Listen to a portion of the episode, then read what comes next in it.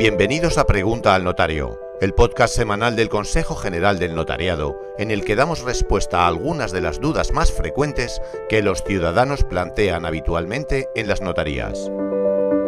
En el episodio de hoy damos respuesta a la pregunta ¿Puedo dejar mi patrimonio digital recogido en el testamento notarial?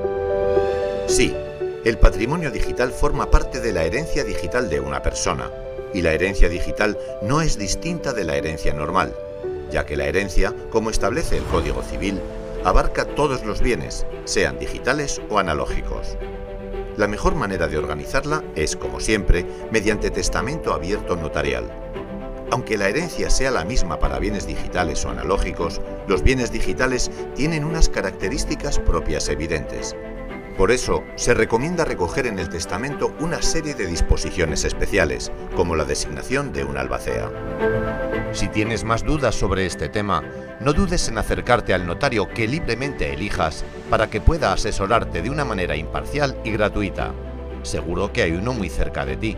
Estamos repartidos por todo el territorio nacional.